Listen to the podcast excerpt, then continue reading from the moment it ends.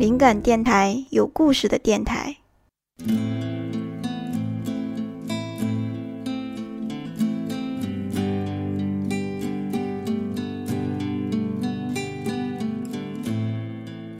灵感水手原创小说：你丫到底有没有理想？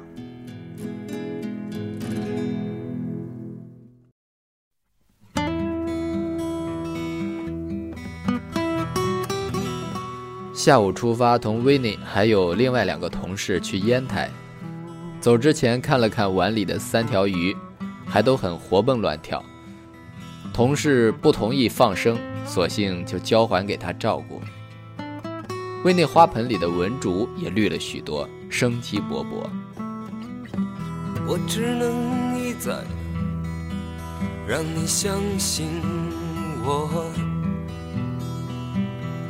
那曾经爱过你的人，那就是我。在远远的离开你，离开喧嚣的人群。我，请你做一个流浪歌手的情人。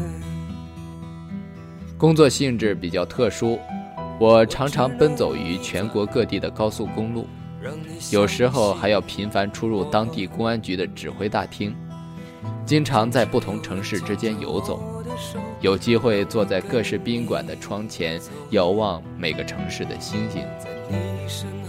有机会在各地的高速公路栏杆外面撒尿，有机会在新疆戈壁的立交桥上伴着轰隆声酣然入睡，也有机会在长春的山东菜馆里吃到北京烤鸭。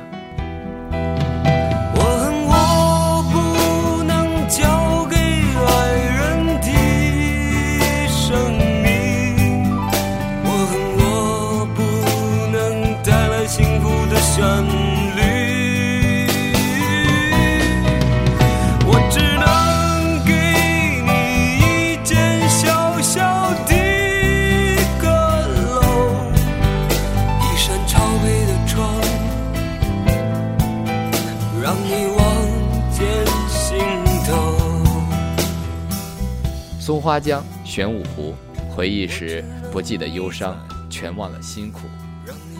去烟台的火车要十四个小时，四个人在火车上玩牌的空档，我又走神了。第二天早晨六点多到达烟台，天气阴沉沉的。没想到从北京逃到烟台，还是见不到太阳。宾馆的楼道里有一股很浓重的。潮湿的味道，房间很小，窗户只能打开二十厘米左右的缝，据说是为了防盗。每次出差，我都带着音箱和 iPad，三千多首歌曲。最幸福的事情，就是打开音箱，坐在阳台里，一边听歌，一边望着窗外流动的风景。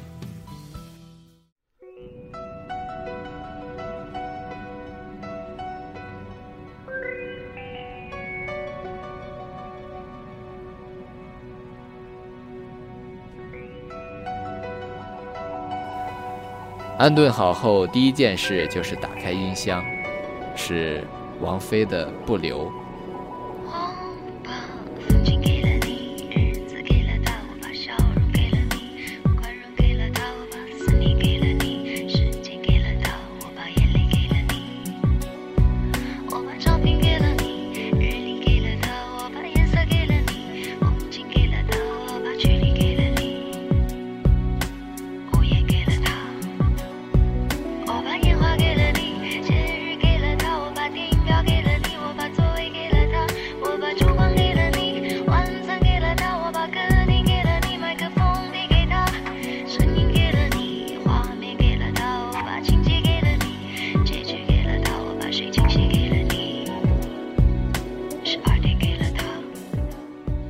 两个女同事的房间在对门，白天四个人就在我们房里趴在床上对着电脑数车，晚上边嗑瓜子儿边看一男劈开二十四女的电视节目。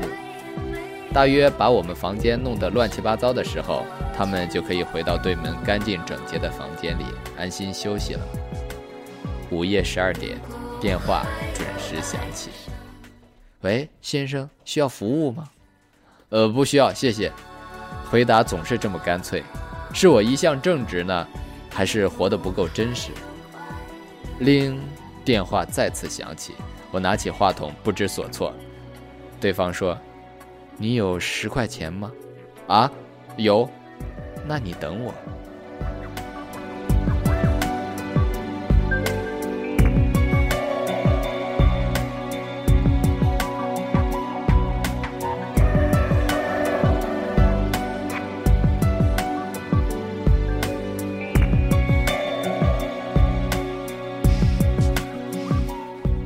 他来的时候，我快要睡着了。